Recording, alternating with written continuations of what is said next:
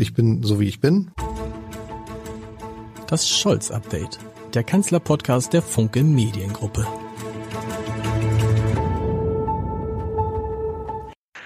Herzlich willkommen. Mein Name ist Lars Haider und der Staat hat sich verheddert. Die Infrastruktur ist marode, die Energiewende kommt erst langsam in Schwung. Deutschland wirkt wie eine riesige Baustelle, wie ein Land, das Reformen verschlafen hat. Und auf einmal wirken die 16 Jahre, die gefeierten Jahre unter der gefeierten Bundeskanzlerin Angela Merkel teilweise wie eine vertane Zeit. Zumindest entstehen diese Eindrücke nicht nur, wenn man das Buch liest, sondern einfach, wenn man in diesem Land lebt, aber vor allen Dingen, wenn man das Buch liest, das mein heutiger Gast geschrieben hat, der seit 2016 die Lage der Nation auch in einem gleichnamigen Podcast beobachtet, also anders als ich auch große Teile der Merkel-Ära schon äh, beobachtet hat. Und darüber wollen wir sprechen. Wir wollen darüber sprechen, ob tatsächlich Deutschland ein Land der Baustellen ist. Die Baustellen der Nation, so heißt das Buch, das er ähm, geschrieben hat. Und ich freue mich sehr, dass Philipp Banse heute zu Gast ist. Lieber Philipp, toll, dass das geklappt hat. Ich habe das Buch mit, eu, euer Buch, du hast es ja nicht allein geschrieben, sondern mit Ulf Bürmeier zusammen. Ähm, ich habe es mit großem Interesse gelesen. Eine Sache, die mir aufgefallen ist, bevor wir dann in die einzelnen Details gehen, das Thema Bundeswehr, Verteidigung ist nicht, gehört nicht zu den acht großen Baustellen. Da habe ich das Buch dann, äh, habe ich dann was überlesen. Erstmal vielen Dank für die Einladung. Ja, Bundeswehr ist natürlich eine Baustelle, aber es fallen dann natürlich auch noch 80 Millionen andere Baustellen ein, die auch nicht in diesem Buch vorkommen. Vom Wohnungsbau angefangen, natürlich auch Migration und so. Also das ist naturgemäß eine Auswahl, die wir da getroffen haben. Und natürlich fallen jedem und jeder sofort 80 andere Baustellen ein, die man auch in das Buch hätte aufnehmen können. Wir haben natürlich viel diskutiert und gestrichen und gemacht und uns dann am Ende für ein paar Baustellen entschieden, von denen wir glauben, dass deren Probleme oder die Probleme, für, sie, die, für die sie stehen, doch auch repräsentativ sind für viele andere Baustellen. Hm. Diese, ich habe gesagt, du machst die Lage der Nation, erfolgreicher Podcast seit 2016. Wann ist euch zum ersten Mal aufgefallen, dieses Land verheddert sich? In diesem Land funktioniert vieles nicht so, wie es funktionieren soll.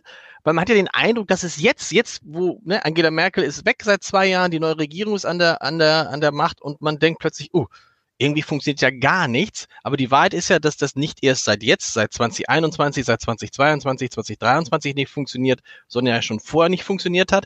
Da hat aber so recht niemand drüber gesprochen oder zu wenig drüber gesprochen. Ja, zu wenig. Also, ne, das ist immer so, da berichtet ja niemand darüber, da redet ja niemand darüber. Das sind ja häufig so Pauschalurteile, die man kennt. Das gilt, glaube ich, aber so pauschal nicht. Natürlich haben viele auch schon vor der Ampel darüber gesprochen, dass der Windkraftausbau, der Ausbau der erneuerbaren Energien insgesamt viel zu langsam geht. Natürlich haben viele auch schon vor der Ampel darüber gesprochen, dass die Bahn dringend einer Reform bedarf. Natürlich haben viele auch schon vor der Ampel darüber gesprochen, dass die Digitalisierung der Verwaltung, Digitalisierung in Deutschland insgesamt nicht äh, gut vorankommt und wir da schlecht dastehen. Natürlich war auch vor der Ampel schon klar, dass Vermögens, dass das Vermögen in Deutschland sehr ungerecht ist und der Föderalismus nicht so richtig zukunftsträchtig oder, oder so aufgestellt ist, wie er eigentlich mal gedacht war. Ich glaube nur, dass halt jetzt ähm, vieles, sagen wir mal, wie unter einem Brennglas zu sehen ist. A, natürlich durch sowas wie Krieg in der Ukraine, Pandemie, ähm, und eben dieser immer drängender werdende Umbau der Gesellschaft hin zur Klimaneutralität, das verschärft einfach die Probleme, die schon lange da sind. Und jetzt sehen die Leute, oh, da hätten wir ja mal was machen sollen. Oh, da drängt aber die Zeit. Oh, jetzt müssen wir 20 Sachen auf einmal machen. Also ich glaube, auch gerade durch so einen Regierungswechsel befördert, wo sich dann natürlich viele fragen ja, was ist denn jetzt Aufgabe der neuen Regierung? Wo müssen sie denn mal ran? Und mhm. dies beides kombiniert, also mit dem wachsenden Handelsdruck kombiniert mit einer neuen Regierung, die neue Probleme lösen soll, hat, glaube ich, dazu geführt, dass in vielen dieser Themenfelder die Diskussionen doch schärfer geworden sind. Und gerade bei dieser, bei diesem Thema Digitalisierung der Verwaltung, glaube ich, das nehme ich auch so wahr, dass vielen auch jetzt Privatmenschen einfach auffällt, was für ein Murks das ist, mit dem wir uns da beschäftigen und der natürlich auf allen diesen Baustellen auch bremst, von der Bahn bis zum Umbau der erneuerbaren Energien. Ich finde, am, am stärksten fällt es einem auf, wenn man jetzt tatsächlich zum ersten Mal Bahnfahrer ist und das Deutschland-Ticket und stellt fest, dass die Bahn halt, also dass ein Zug wirklich mal, der um 8.12 Uhr angekündigt ist, um 8.12 Uhr kommt. Das passiert ja quasi nicht oder so gut wie nicht. Und da stellt man fest, dass es im Kleinen schon nicht funktioniert. Hat sich dadurch dein Blick auf die Merkel-Ära verändert durch, durch dieses, über das, was wir alles sprechen, wo wir alles feststellen, also wir reden ja nicht über ein, wir reden einfach erstmal schlicht über ein Land, wird das neulich einer gesagt, ein System, das nicht alltagstauglich ist, offensichtlich aktuell. Ja, das finde ich, das finde ich ein bisschen zu hart. Also ich, die Frage war ja, ob sich mein Blick verändert mhm. hat auf die Merkel-Ära definitiv. Und also ich sag mal so, es ist konkretisiert worden. Es war ja immer schon der Vorwurf und den haben wir auch gemacht, dass Merkel auf Sicht fährt. Das war immer so, das war immer so der der Vorwurf. Die die, die löst Probleme, wenn sie da sind, Finanzkrise, Migrationskrise etc. Dann ist sie da, dann hält sie Europa zusammen und so weiter. Das hat ja auch gut funktioniert. Aber das war immer der Vorwurf, sie hat keine Vision. Sie guckt nicht 20 Jahre in die Zukunft und entwickelt Pläne, was wir tun. Und mir war ehrlich gesagt immer nicht ganz so klar, was genau denn jetzt damit gemeint ist. Das ist mir jetzt klar geworden. Also ne, der, dieser ausgebremste Ausbau der Erneuerbaren, diese nach wie vor ungelöste Bildungskrise, diese äh, die, die Vermögensverteilung, die Bahn, Digitalisierung der Verwaltung, das sind alles Themen, auch Umbau der Rente, das sind alles Themen, die kann man nicht irgendwie in einer halben Legislatur mal mhm. abräumen mit einem neuen Gesetz. Da braucht man echt eine Vision und die hat Merkel ganz eindeutig gefehlt oder sie hat schlicht auf das falsche Pferd gesetzt. Also wie mit billigem Gas aus Russland werden wir irgendwie schon den Umbau und die Brücke hinkriegen zu mehr Erneuerbaren, ohne die Erneuerbaren aber auszubauen. Also wie das gehen sollte, das war vielen damals schon nicht klar. Aber ja, also da hat sich der Blick, sage ich mal, konkretisiert auf die Versäumnisse, die Merkel sich hat ähm, zu Schulden kommen lassen, indem sie einfach langfristige visionäre Aufgaben nicht oder zu wenig angegangen ist. Oder sie hat ausbremsen lassen, wie beim erneuerbaren Ausbau. Aber das Deutschland nicht alltagstauglich, aber dass Deutschland nicht alltagstauglich ist, das würde ich, das würde ich einfach, das, das wäre zu hart. Also natürlich ist das alles bitter gemessen an dem Potenzial, was so da wäre aber dass es nicht alltagstauglich ist. Ich Nein, glaub, nehmen, dafür, wir, ne, ne, ja, nehmen, nehmen, wir mal, nehmen wir mal ein einfaches Beispiel. Ich hatte neulich einen schönen äh, Schrittverkehr mit, äh, mit dem Finanzamt und da ging es um Umsatzsteuererklärung, die man abgeben muss. Und dann fragte ich nur so im Scherz, ähm, soll ich die denn digital abgeben oder ähm, kann ich, könnte ich die auch auf Papier abgeben? Und sagten sie, alles nur noch digital. Und dann sagte ich, und warum kriege ich von Ihnen aber zweimal die Woche Post? Also umgekehrt ist es nicht. Das heißt, du kannst mit dem, du kannst zum Beispiel mit dem Finanzamt, kannst du digital gar nicht kommunizieren, weil du kriegst von denen halt immer noch Briefe. Und das gleiche ist halt, was einem täglicher be betrifft, ist halt die Bahn. Du kannst halt ja dich nicht darauf verlassen, wenn du einen Termin irgendwo hast und sei es nur in der Hamburger Innenstadt, dass die Bahn dich zu dem vereinbarten Zeitpunkt hinbringt. Ich war jetzt eine Zeit lang in Österreich, da war das selbstverständlich. Da war auf diesen großen Anzeigetafeln in den Bahnhöfen, da war vielleicht mal eine Verspätung bei 20, 30 Zügen. Und ich finde, so zieht sich das ja durch die, ne, kriegst du, kriegst du, kriegst du einen Termin ähm, beim, bei einem Arzt, wenn du Kassenpatient bist, eher nicht. Also hat neulich ein Leser bei uns sich gemeldet, hat gesagt, er hat einen versucht im Juni also neulich ist dann schon relativ, im Juni einen Termin bei einem HNO-Arzt zu bekommen. Er hat ihn am 30. Oktober bekommen. Ja. Also all also, so eine Dinge, also eine Dinge, wo du denkst irgendwie, wir denken doch immer, wir leben in einem Land, das vorbildlich ist, das gut, das schlicht gut funktioniert. Und ich finde, dieses Gefühl geht so, ist so ein bisschen verloren gegangen. Und deshalb konnte ich gut verstehen, was Olaf Scholz oder auch Christian Lindner gesagt haben, Robert Habeck am Anfang der Legislaturperiode. Wir müssen erstmal wieder zu einem Land kommen, das grundlegend gut funktioniert und dann können wir von den ganz großen Dingen träumen. Äh, richtig, das würde ich auch sehen. Also ich, ich, ich glaube, dass, äh, das meinte ich mit Potenzial. Wenn man sieht, was für ein geiles Verkehrsmittel die Bahn sein kann und in den mhm. besten. Zeiten auch war und manchmal ja auch noch ist, dann schmerzt es einfach zu sehen, wie der Zustand aktuell ist. Er ist jetzt verstanden, es fließen jetzt Milliarden rein, aber es wird halt sehr, sehr lange dauern. Und in der Zwischenzeit, und das ist halt der Schaden, den du auch beschreibst, geht halt wahnsinnig viel Vertrauen verloren, bis die Leute wieder internalisiert haben, Klar fahre ich mit dem Zug, weil der kommt pünktlich an und ich muss nicht drei Stunden vorher losfahren. Und wenn ich drei Stunden vorher losfahre, kann ich dann nicht auch mit dem Auto fahren. So, ne, bis dieses Vertrauen auch in den ÖPNV wieder da ist, dass man sagt, na klar fahre ich mit der Bahn, weil die ist pünktlich und dann bin ich zehn Minuten vom Termin da und gehe dann dahin und alles gut. Selbstverständlich. Da auch das mit der Digitalisierung der Verwaltung. Das stimmt natürlich. Warum schicken die einem Briefe, wenn man das selber digital einreichen kann? Aber auch da gibt es ja Projekte wie die Bund-ID, genau, die, die an genau genau diesen Punkt ansetzt, wo es halt einen Account gibt, einen staatlichen Account, wo man A selber seine Sachen einreichen kann, wo man aber eben mit Behörden auch kommunizieren kann. Das ist eine Insel, das verbreitert sich aber langsam. Ich gebe dir recht, es ist insgesamt auf vielen Bereichen frustrierend zu sehen, wo wir sind wo wir hätten sein können, wenn wir das vor 20 Jahren konsequent mhm. angegangen mhm. wären.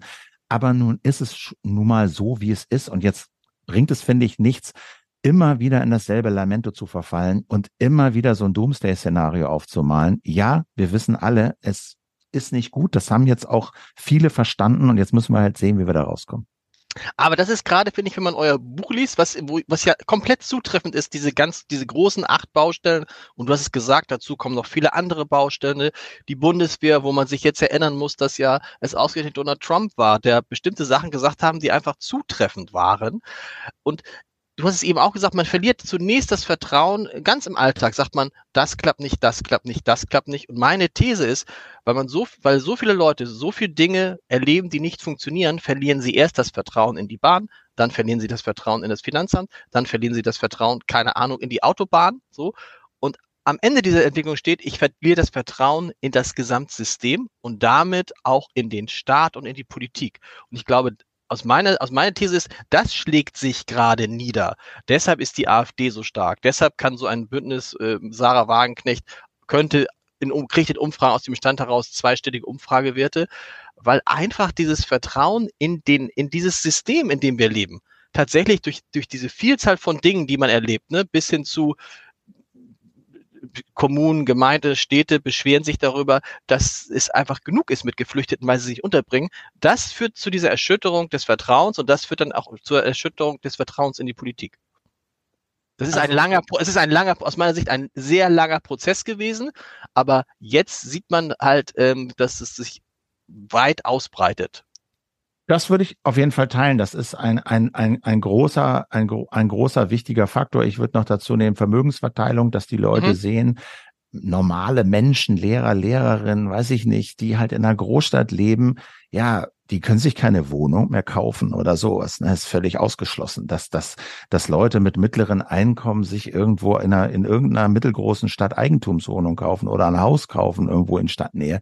Das sind alles Summen, die jenseits von Gut und Böse sind und nicht zu stemmen. Und ich gebe dir recht, auch gerade so ne, Digitalisierung des Staates, wo stehen wir da, wie machen wir das eigentlich in der Privatwirtschaft? Ich kann meine Weltreise mit der App buchen, aber kriege irgendwie Briefe von der Bank dreimal in fünf Wochen, bis ich mein Konto eröffnet habe. Gut, das ist jetzt eine Privatinstitution, aber das macht die Sache natürlich nicht besser, wenn auch da das ziemlich analog noch funktioniert. Das ist, das ist alles richtig und das ist sicherlich auch eine Schlussrechnung der Ära Merkel. Und das ist halt so, dass das, ja, und AfD würde ich insofern recht geben, ich, weil all diese Probleme sind massiv aber keines dieser Probleme ist so zu lösen. Kein, und man, man hätte gerne, natürlich ist der Wunsch da, wir brauchen jetzt einfache Lösungen und das kann doch nicht so sein. Und das muss doch jetzt schnell gehen. Und die Versuchung, irgendwie Leuten auf den Leim zu gehen, die sagen, ja, wir machen jetzt mehr Grenzkontrollen und dann sind wir das, sind wir das problemlos alle wissen, dass das Quatsch ist. Oder mit der, mit der, mit der Bahn. Natürlich wollen alle da eine schnelle Lösung. Aber jeder, der sich ein bisschen damit beschäftigt, weiß, ja, es ist scheiße. Aber wir kriegen das in den nächsten ein, zwei Jahren nicht einfach mal zack gelöst. Und das ist halt das Problem, dass man jetzt vermitteln muss, wir haben diese Baustellen, niemand bestreitet die ernsthaft. Es gibt Wege da raus, aber die dauern halt. Und das muss man den Leuten erklären. Und man muss es ehrlich erklären und man braucht natürlich auch gute Rezepte und über, über, sagen wir mal, plausible Konzepte.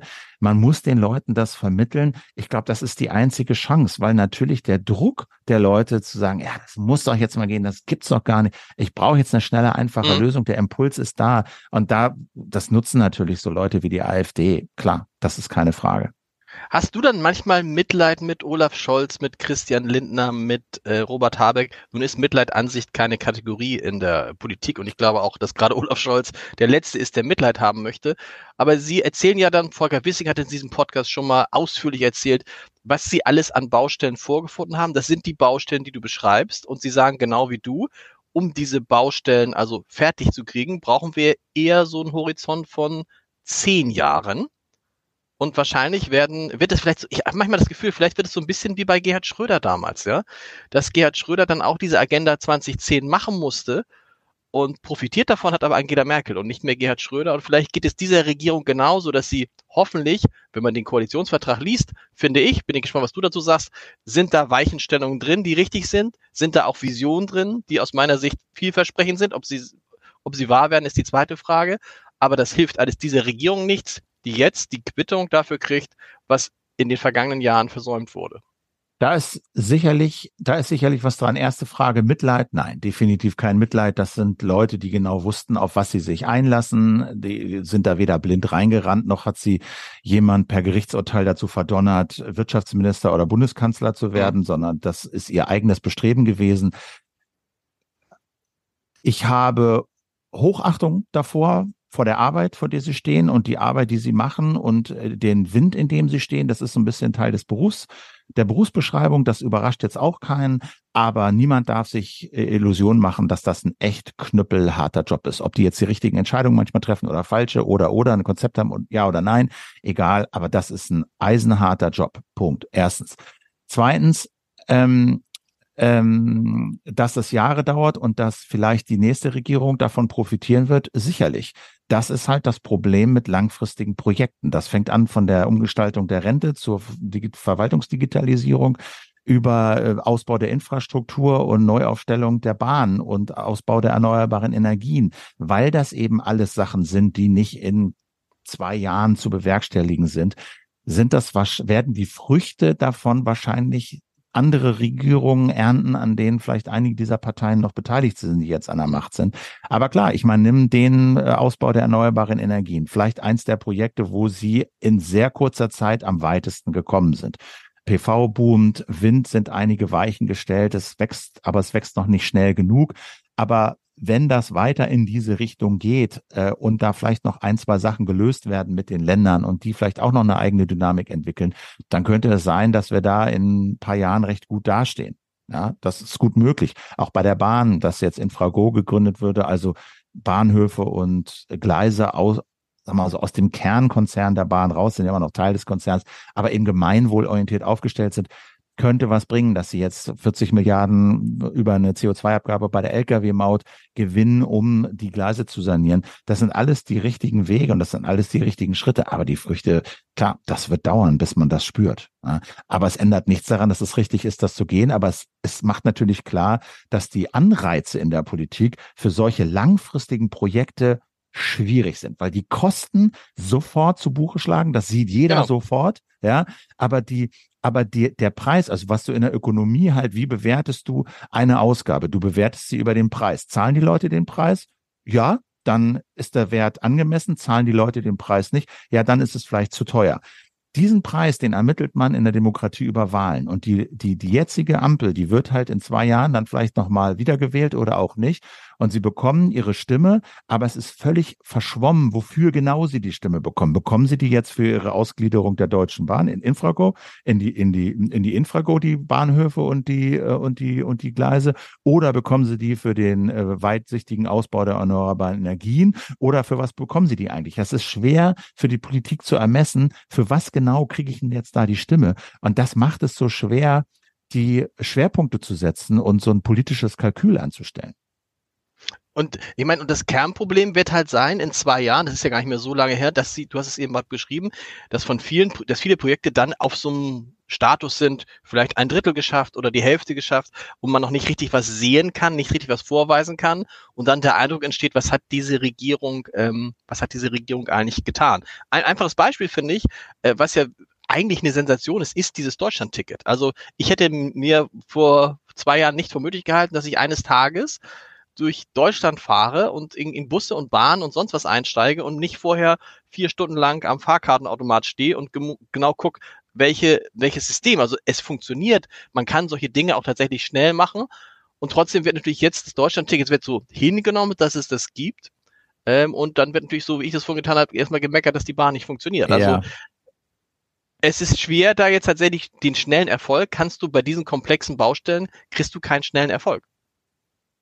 Nee, du kriegst keinen schnellen Erfolg, aber vielleicht ist dieses Deutschland-Ticket ein ganz guter Hinweis, dass man vielleicht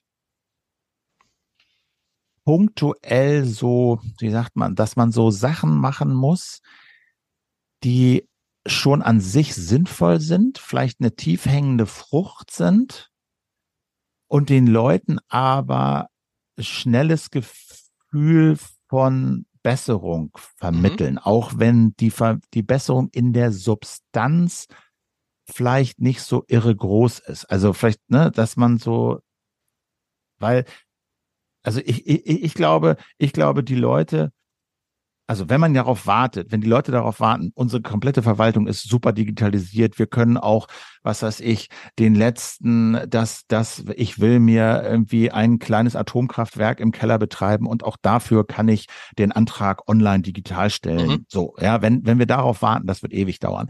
Aber ich glaube schon, dass man so bestimmte Sachen äh, schwerpunktmäßig machen muss, um den Leuten dann halt auch ein besseres Gefühl zu diesem Politikzelt zu geben. Und äh, 49-Euro-Ticket ist da sicherlich ein gutes Beispiel. Es war ein Hub, aber es ist ein großer Schritt für die Popularität des ÖPNV und auch ein großer Schritt für die Leistungsfähigkeit. Umso ärgerlich ist es natürlich jetzt, dass sie darüber streiten, nicht mal das Ding ist, was, zwei Jahre, Mhm.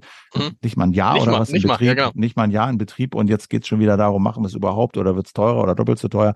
Das ist natürlich schade, dass das dann durch sowas wieder torpediert wird. Aber das ist sicherlich ein Weg, so punktuell den Leuten das Gefühl zu geben, doch, es passiert was und es, euer Leben wird einfacher, weil wir handeln. Sicherlich.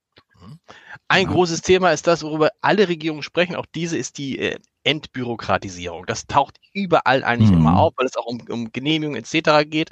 Olaf Scholz war neulich in Hamburg und hat hier mit Bürgern gesprochen auf die Frage, wie man das denn mit der Entbürokratisierung hinbekommen soll, also schlicht weniger Gesetze, sagt er, das Kernproblem ist ja, wenn wir Gesetze abschaffen wollen, was müssen wir machen? Wir müssen neue Gesetze machen.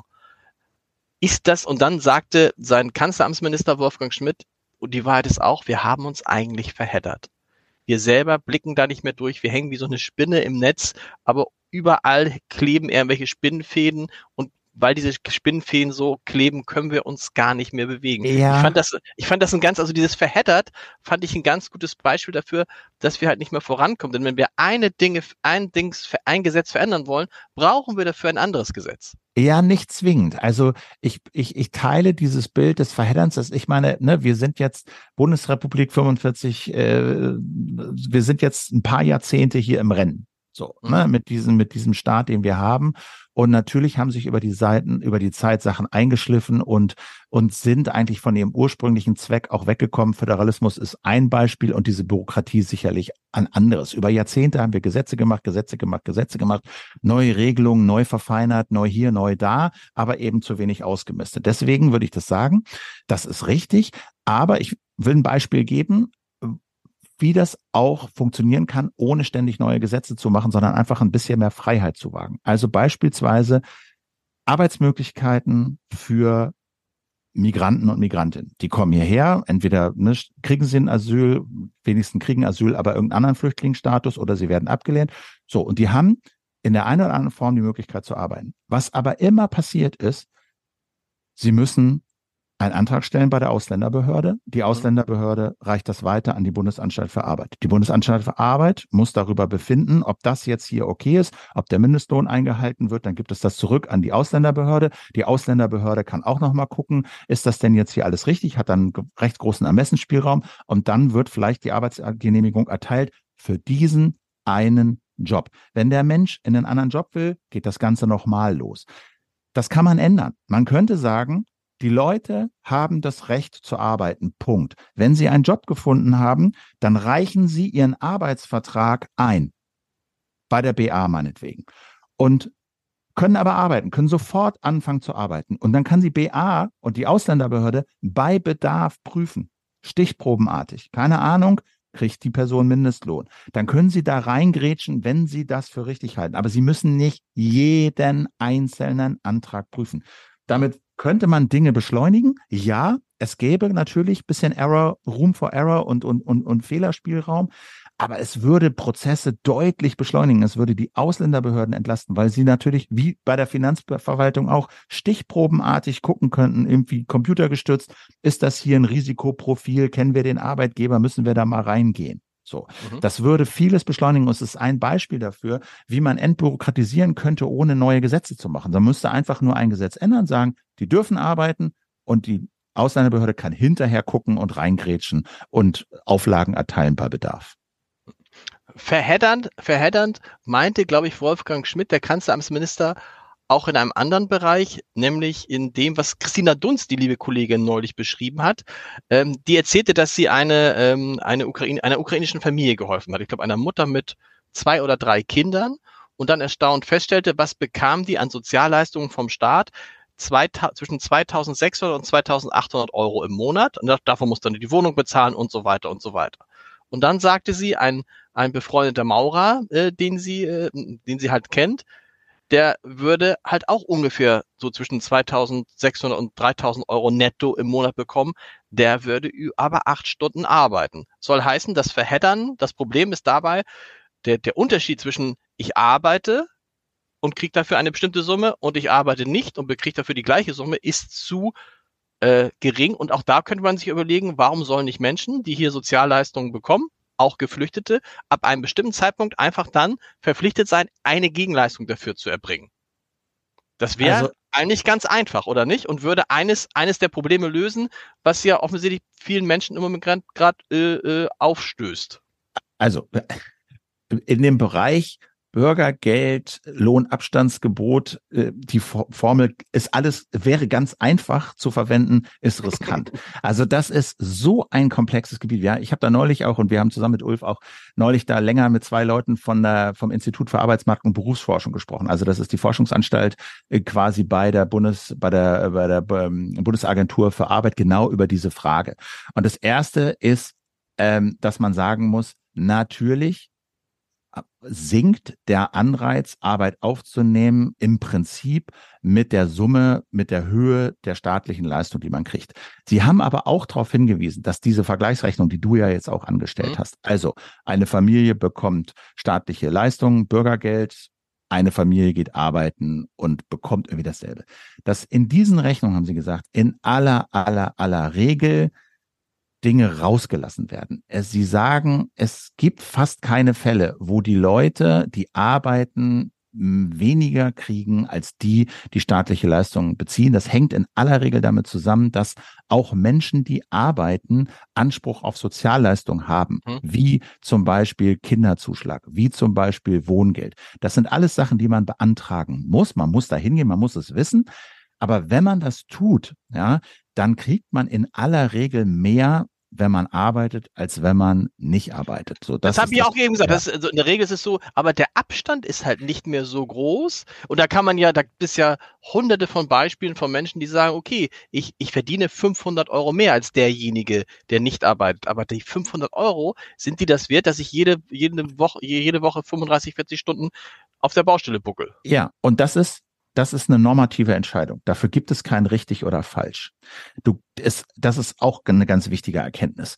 Man kann, das hängt davon ab, was man will. Ne? Will man maximalen Druck auf die Leute üben, ausüben, die nicht arbeiten können, arbeitslos sind und so weiter, Hilfe brauchen, dann kann man das runterkürzen, nicht unter das, Ex aber ne, das wäre dann mhm. aber unter dem, was das Bundesverfassungsgericht als Existenzminimum definiert wenn man das will, kann man das machen und den Druck maximal erhöhen. Dann hat man jede Menge anderer sozialer Nebenwirkungen. Man kann aber auch natürlich die Sozialleistung erhöhen, weil man glaubt, ähm, ja, diese Menschen brauchen mehr Hilfe und damit vielleicht den Abstand zum Lohn verringern, auch mit bestimmten Nebenwirkungen. Das ist eine normative Entscheidung. Da gibt es kein richtig oder falsch, weil alles, was man macht, hat enorme Nebenwirkungen. Und wenn man jetzt zum Beispiel die Sozialleistung absenken würde, dann würde das oft bedeuten, dass die Leute halt weniger kriegen, als was sie für Existenz laut Verfassungsgericht bräuchten. Frage ist, will man das? Ja. Wobei die, die, das war der, das war nicht die Idee, war ja nicht die zu sagen, die Sozialleistung abzusenken, sondern zu fragen, insbesondere auch bei Geflüchteten, kann man, kann man ihnen zumuten, ab einem bestimmten Punkt eine Gegenleistung dafür zu erbringen? Ja, also ich würde, mein Argument wäre, macht es den Leuten einfacher zu arbeiten. Dann mhm. gehen ganz viele von denen nämlich arbeiten. Das ist nämlich jetzt, auf dem Papier dürfen sie das zwar irgendwie, aber de facto ist es sau schwer, habe ich ja eben geschildert, eine Arbeitserlaubnis zu bekommen. Und wenn die Leute dann einmal arbeiten würden, gerade bei den Geflüchteten, dann wären die zum Teil ganz raus aus den Sozialleistungen. Da müsste man die auch zu nichts mehr zwingen. Also ich würde argumentieren, bevor der Staat da anfängt, irgendwie Zwang auszuüben und irgendwie sowas wie in Anführungsstrichen Zwangsarbeit ihnen aufzuerlegen, wäre die freiheitliche Pflicht erstmals die, die, die Möglichkeit zu erleichtern, selbstständig frei gewählt Arbeit auszuüben. So. Und wenn das der Fall ist und das geht, ja, dann kann man nochmal drüber nachdenken, okay, müssen wir dann durch die Daumenschrauben nochmal woanders anziehen wenn in diesem Podcast äh, äh, Kolleginnen und Kollegen, also nicht Kollegen und Kollegen, ist der falsche Politiker und Politikerinnen aus der Ampelkoalition sind, sagen sie immer, wissen Sie, das, was wir tun, ist viel besser, als wie wir gesehen werden.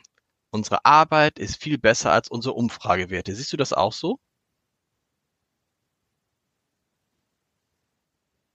Also da gibt's ja diese Untersuchung der Bertelsmann Stiftung, die sich genau. angeguckt haben, was für Tasks haben die sich im Koalitionsvertrag gesetzt, wie viel davon haben sie zumindest angefangen umzusetzen oder wie viel davon sind auch schon umgesetzt und da kam sie halt auf diese zwei Drittel irgendwas, die mindestens angefangen und umge oder und oder umgesetzt sind. Das ist natürlich eine rein quantitative Bewertung, ja, also rein eins, zwei, drei, vier ist mehr als eins, zwei. Okay. Wie die Sachen dann umgesetzt wurden, Stichwort Qualität, steht auf einem völlig anderen Blatt, Stichwort Gebäudeenergiegesetz und viele andere. Ist die Ampel besser als ihr Ruf? Also ich würde schon denken, dass ja, ehrlich gesagt. Also mhm. momentan, momentan äh, stehen sie natürlich in der, in der öffentlichen Wahrnehmung extrem schlecht da.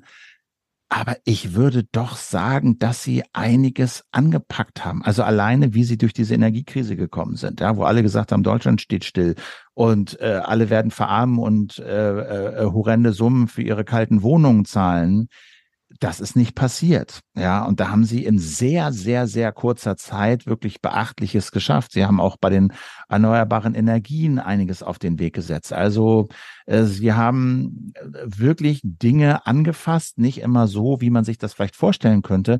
Aber wenn ich das so mit dieser Trägheit dieser Vorgängerregierungen vergleiche, würde ich denken, da ist doch einiges in Bewegung gekommen. Nicht zuletzt, glaube ich, ist halt auch der Aufschrei so groß, weil Wandel immer auch wehtut. Und sobald sich was ändert, ändert sich das Leben für Leute und sie wissen, es ist so ein bisschen Ungewissheit auch in der Luft, weil sie merken, es bewegt sich was. Und das ist dann mit, oh ja, Unsicherheit und Ängsten verbunden. Also ich würde diese Aufregung und diesen, diesen, diese Kritik an der Ampel auch nicht nur als jetzt negatives Zeichen werten, sondern als quasi zwangsläufige Nebenwirkung einer Regierung, die Wandel antritt. So. Das finde das find, das finde ich, das finde ich einen interessanten Punkt, ähm, dass, naja, klar, dass das eigentlich fast schon ein Zeichen dafür ist, dass du relativ viel machst, ja. dass sich viele Leute über dich aufregen und sich von dir abwenden, weil natürlich man möchte, am liebsten möchte man immer alles so behalten, wie es wie es ist ja. und keine Veränderung haben und so. Und das ist eigentlich ein gutes Zeichen, aber es ist natürlich für diese Ampel ein schlechtes Zeichen. Natürlich. Weil die natürlich, das, wie kommt die, wie kommt die denn da wieder raus? Ja, das weiß ich nicht, aber das, äh, ne, um den Gedanken weiterzuführen, ja. das ist nämlich auch genau der Grund, warum viele Regierungen Wandel scheuen. Weil sie genau wissen, was auf sie zukommt. Was da für ein, was da für ein Shitstorm aus allen Ecken und Enden auf sie zukommt, wenn sie, wenn sie wirklich Dinge anfassen und in eine andere Richtung lenken und für viele den Alltag verändern. Das ist nicht immer nur angenehm. Und wie die da wieder rauskommen, also sicherlich hat das was mit Verkaufen zu tun, also wie man sich darstellt. Sicher hat das was mit ausgegorenen äh, Konzepten zu tun. Also Gebäudeenergiegesetz ist nicht gut gelaufen. Der Grundansatz ist richtig, aber es war vielleicht falsch aufgezogen, indem man erst über die Veränderung gesprochen hat und dann irgendwann, als das Kind im Brunnen gefallen war, auch mal was über äh, Förderung und Kredite und, und so weiter äh, erzählt hat. Das hätte man vielleicht anders erzählen müssen, ja, dass, dass der Staat den Leuten einfach hilft, den Umbau zu bewältigen mit so und so viel Summen und dann ihnen irgendwie konkret sagt, was sie dann dafür auch machen müssen. Also ich glaube, dass sie da nur rauskommen, wenn sie wirklich gute Politik machen und die auch vernünftig verkaufen. Das klingt irgendwie banal, aber was, was sind die anderen Optionen? Was, was sind die Optionen? Vor allem also jetzt mit ja. irgendwie Migration, jetzt mit irgendwelchen Schnellschüssen, äh, von denen jeder und jede weiß, dass sie diese Zahlen nicht senken und den, die Kommunen nicht entlasten, da jetzt irgendwie Erwartungen zu wecken und zu sagen, hey, das machen wir jetzt und wir machen jetzt Grenzkontrollen und jetzt kriegen die Geflüchteten übrigens kein Bargeld oder keine Überweisung mehr, sondern auch irgendwie Chipkarten und dadurch äh, wird das alles runtersinken. Jeder weiß, das wird nicht passieren. Und das ist eher eine Enttäuschung, die sich da anbahnt. Deswegen finde ich, könnte man sagen, na, ist halt wirkungslos, was ihr da macht, okay. Aber das Problem ist, dass damit Erwartungen aufgebaut werden, die nicht erfüllt werden. Und das ist eigentlich eher das Problem. Wie siehst du da die Rolle von Olaf Scholz? Ähm, es gibt ja, ist ja so in Wellenbewegung. Am, am Anfang hat er versucht, so ein bisschen wie Merkel zu kommunizieren, nämlich gar nicht. Dann hat er wegen des Ukraine-Krieges äh, gemerkt, das funktioniert nicht, ich muss viel sprechen. Dann hat er extrem viele Interviews gegeben, äh, aber eben so gesprochen, wie er spricht. Und das hat dann, hat das mehr dann auch nicht mehr gebracht. Mein Eindruck ist jetzt wieder, also er, hat, er zieht sich wieder ein bisschen mehr zurück, ist natürlich auch unglaublich viel in der Welt unterwegs.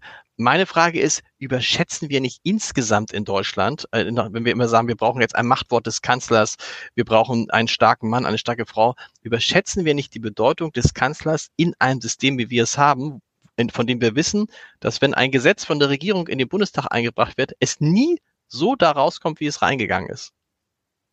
Also will damit sagen, kann der Kanzler überhaupt so viel bewegen, wie viele offensichtlich glauben, dass er bewegen kann? Also ich weiß nicht, was die Leute glauben, was ein Kanzler bewegen kann, aber ich glaube schon, dass er mehr bewegen könnte, als er aktuell bewegt. Also ganz konkret würde ich, wundere ich mich, warum Olaf Scholz so eine Angst hat, die FDP zu verlieren.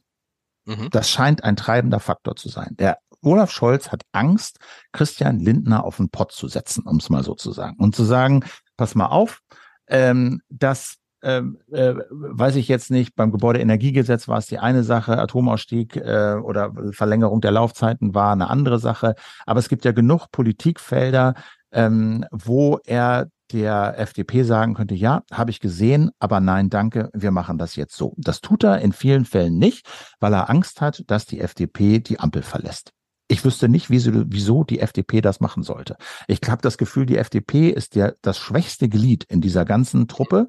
Und mir ist schleierhaft, warum Olaf Scholz sich so auf Christian Lindners Vorgaben und Wünsche und auch die von Volker Wissing einlässt. Und da würde ich denken, könnte er schon innerhalb der Koalition ganz klar mehr sagen, wohin der Hase laufen soll dass dann Gesetze, die auf diese Weise im Kabinett verabschiedet werden, möglicherweise im Bundestag noch modifiziert werden, möglicherweise auch von der FDP, ist klar.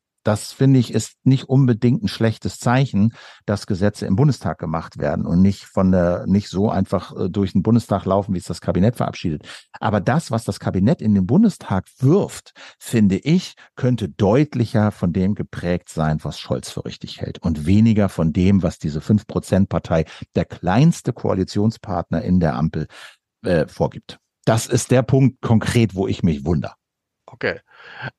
Wundern ist ein gutes Stichwort und wir können, müssen in diesem Podcast natürlich über die aktuelle Lage in Israel sprechen und über die Art und Weise, wie in Deutschland, Stichwort Lage der Nation, darauf reagiert wurde. Da fand ich, hat neulich Giovanni De Lorenzo, der Chefredakteur der Zeit, was, der sagt ja sowieso immer viel Kluges, aber was sehr Kluges gesagt, nämlich, dass er sich über dieses Ja-Aber gewundert hätte in Deutschland. Also, ne, ja, das ist ganz schlimm, was da alles passiert ist in Israel. Wir reden über diesen, über dieses Massaker äh, vor jetzt gut, was ist jetzt etwas mehr als zwei Wochen, dieses Massaker, äh, auch an jungen Leuten bei einem Festival. Also 7. Oktober ist länger, ist ein Monat. Ist, ist ein Monat her, du hast recht, ist ja. ein Monat her. Ähm, und dann aber dieses Aber, ne? Und dann kommt ja dieses Aber, die Israelis und so weiter. Und ich fand auch erstaunlich, dass, ähm, wenn man sich mal anguckt, wie, was ist im, bei, in, in intellektuellen Kreisen, in Kulturkreisen, bei Künstlern passiert äh, nach dem russischen Angriffskrieg auf die Ukraine und was ist passiert ähm, nach dem, am, was am 7. Oktober passiert ist. Wie bewertest du das? Also dieses Jahr aber wird immer relativierend verstanden und ich, also wie soll ich das sagen? Also Also erstmal, glaube ich, muss man unterteilen, wer da redet. Also Politiker haben und Politikerinnen haben eine andere Rolle in der Kommunikation als Privatmenschen oder Journalisten wie du und ich. Und da ist so ein bisschen die Frage, was ist das Ziel der Kommunikation? Und wir in der Lage haben für uns in Anspruch genommen, na, uns interessiert dieser Konflikt. Uns mhm. interessiert dieser Konflikt, der auf beiden Seiten Angst, Terror, Schrecken, Tote zur, zur Folge hat. Und die uns interessiert die Frage, was sind denn da mögliche Lösungsansätze in dieser Situation wie hier? Und ich finde es, also sagen wir mal, wie, soll ich das sagen, intellektuell völlig normal, dass man sich, wenn man sich versucht, ein Bild von der Lage zu machen, alle Seiten anguckt. Und wenn ich mir angucke, in welcher Situation die Leute im Gazastreifen leben und wie Israel jetzt reagiert, dann relativiert das in keiner Weise das Massaker, was tausend Hamas-Terroristen in Israel mhm. angerichtet haben. Unter 1400 Jüden und Jüdinnen. Ja, hingerichtet, muss ich jetzt nicht alles wiederholen. Grausamste, grausamste Ver Verbrechen. Und das relativiert überhaupt nicht das Bestreben und das Recht der Juden auf der Welt nach über 2000 Jahren Verfolgung und Pogrom einen sicheren Hafen, ein sicheres Land haben zu müssen. So. Und dass es wahrscheinlich auf der Welt kein anderes Land gibt, was dafür so eine große Verantwortung hat wie Deutschland, um Juden und Jüdinnen diese sichere Heimstatt zu liefern. Dann stellt sich aber die Frage, ja, wie geht denn das? Wie kriegen wir das denn hin in der Welt, in der wir mhm. leben, mhm. in der Umgebung, in der wir leben, mit, äh, auch mit den Palästinensern und Palästinenserinnen, die da auf die, in, die, in diesem Landstrich leben? Wie schafft man das endlich, dass die friedlich zusammenleben können? Und dann gehört es, finde ich, zu der Analyse, sich das gesamte Ding anzugucken und die gesamten Situationen von allen Menschen, die da leben. Und das relativiert aber das eine, das andere nicht. Und das rechtfertigt es schon gar nicht. Nur weil man sagt, ja, die Palästinenser, die leben in echt, echt menschenunwürdigen ja, Lebensverhältnissen, mhm. heißt das nicht, dass die Terroristen das Recht haben, tausend wieder Leute umzubringen. So, ja. Und trotzdem gehört es zu dem Komplex dazu. Das ist das, was mir dazu einfällt. Und ich kann das nicht stimmt. Und das, ja. ja. Das ist aber, das, du hast recht, aber äh, das, das gilt natürlich für einen Podcast wie ihr ihn macht sowieso. Aber wenn man sich insgesamt die Rezeption in Deutschland anguckt, stellt man fest, dieses Ja, aber und alles, was du eben geschrieben hast, hat es halt nach dem an, russischen Angriff auf die Ukraine nicht gegeben. Da hat man nicht gefragt, ah, lass uns doch einmal gucken, was könnten die Russen eigentlich für Gründe haben und können doch. wir, gibt es ein, ja, hat man auch, aber natürlich gab, war das Verständnis war gering. Ja, aber das würde ich mal so beschreiben. Also vielleicht ein bisschen theoretisch und ein bisschen abstrakt. Ich versuch's mal. Wenn du, was weiß ich, du hast äh, vielleicht meinetwegen in der, in der, äh, wo war, wo habe ich das denn neulich gesehen? Äh, in der, in der Ökonomie oder ne, meinetwegen Ökonomie. Du hast ein Ereignis, das ist eingetreten. Und dann hast du daneben eine Liste möglicher Faktoren, die zum Eintreten dieses Ereignisses beigetragen haben könnten. Da gibt es irgendwie leiseste Anzeichen oder eine These oder eine Behauptung. Du listest die alle auf. Und dann gibt es in der Ökonomie diese Zahl 0 oder 1. Wenn du hinter diesen Faktor 0 schreibst, dann hast du wissenschaftlich festgestellt, dieser Faktor hatte überhaupt keinen Einfluss auf dieses Ereignis, auf das Eintreten dieses Ereignisses. Und wenn du eine 1 daran schreibst an einen bestimmten Faktor, dann sagst du, es gibt nur diesen einen Faktor. Die alle anderen sind völlig irrelevant. Dies, es war ein monokausales Ereignis. So. Jetzt nimmst du dir diese beiden Konflikte in Palästina und der Überfall der, der, Russland auf die Ukraine und stellst, was das ich, sagst, okay, Überfall, Russland hat Ukraine überfallen. Und du sagst, was sind die möglichen Faktoren? Und dann hast du eine, eine ganze Liste, die auch von Putin behauptet werden und NATO-Osterweiterung und Nazis in Kiew und was weiß ich. Und die, die listest du alle nebeneinander auf und schreibst dann dein, das Ergebnis deiner politischen Analyse daneben und sagst, wie wichtig war denn dieser Faktor? Wie relevant ist dieser Faktor wirklich mhm. substanziell für das Eintreten dieses Ereignisses. Und dann stellst du in der Ukraine fest, das gibt nicht so wahnsinnig viele, die wirklich großen Einfluss haben, außer Russlands und Putins imperialer Impuls, sich die Ukraine einzuverleiben. Das ist, ja, er bringt eine ganze Reihe anderer Gründe vor, NATO-Osterweiterung und so, und du stellst aber fest, ja, aber das ist völkerrechtlich irre irrelevant. Das ist ein Grund, eine Ursache, die wir nicht akzeptieren, weil sie völkerrechtlich nicht tragbar ist. Und dann stellst du dir, dann gehst du in, nach Palästina und guckst dir an, äh, was verursacht den Terror der Hamas und wie ist die Reaktion Israels. Und dann gibt es eine ganze Reihe von Faktoren, die Einfluss haben auf die Situation. Die rechtfertigen das nicht, die rechtfertigen nicht den Terror, ähm, und sie rechtfertigen auch nicht unbedingt die, ähm, die Verhältnismäßigkeit und die Intensität, mit der Israel zurückschlägt. Aber du stellst fest, es sind Faktoren. Sie haben einen Einfluss. Und davon gibt es in meiner Wahrnehmung in dem Palästinenserkonflikt eine viel, viel längere Liste von Faktoren, die durchaus substanziellen Einfluss auf das haben, was da passiert, als das in der Ukraine der Fall war. Und das ist nicht so, dass wir nicht auf die Faktoren geguckt hätten. Also ich meine jetzt nicht nur wir Lage, sondern mhm. Deutschland, die Welt insgesamt. Wir haben uns intensiv damit auseinandergesetzt. Was war NATO-Osterweiterung? Was wurde den Russen zugebilligt? Was äh, ist in der Ukraine los? Ja, es gibt Korruption und so weiter und so fort. Ja, das haben wir uns alles angeguckt und wir haben festgestellt, die Faktoren, die Putin vorbringt, sind haltlos. Sie bieten alle keine Berechtigung und keine Begründung dafür, einen anderen Staat zu überfallen. Punkt. Und wir stellen fest, er ist ein Kriegsverbrecher, international gesucht.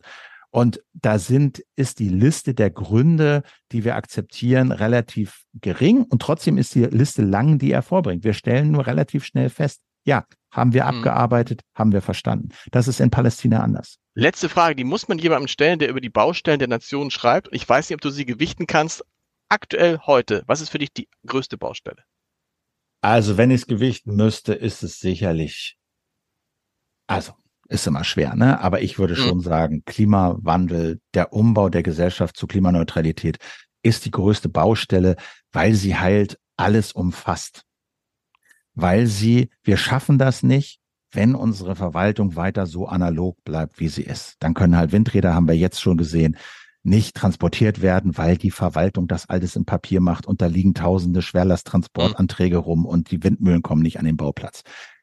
Es funktioniert auch nicht mit einer maroden Infrastruktur, weil diese Windmühlen und die Windräder nicht über die Brücken transportiert werden können und tagelange Umwege fahren müssen etc., weil die Infrastruktur so marode ist. Die, der Umbau zur Klimaneutralität funktioniert nicht mit einer Bahn, die nicht fährt, nicht pünktlich ist und nicht die Rückgratfunktion erfüllen kann, die ihr bei so einer, bei so einem Umbau der Gesellschaft einfach zukommt. Ähm, es funktioniert auch nicht, so ein Umbau, wenn große Teile der Bevölkerung das Gefühl haben, ich zahle drauf. Ja, mhm. das Ganze wird zu Last, geht zu Lasten meines Lebensstandards und ich muss diese Zeche zahlen, die das erstmal kostet, diese Investitionen, die wir da reinstecken müssen. Stichwort Klimageld, also dass der CO2-Preis der eingesammelt wird, auch an die Leute mit geringem Einkommen wieder ausgezahlt wird. Oder an alle ausgezahlt wird, aber die, die mit geringem Einkommen dastehen, die profitieren davon überproportional. Das sind alles Fragen, die gelöst werden müssen, damit wir unsere Gesellschaft umgebaut kriegen zu einer Gesellschaft, die fast kein CO2 mehr ausstößt. Und deswegen würde ich sagen, das ist die größte Baustelle. Philipp, vielen Dank, viel Erfolg mit dem Buch und äh, wir hören uns mit dem Scholz-Update natürlich nächste Woche wieder. Dankeschön. Ich danke für die Einladung und für die Zeit und das Interesse.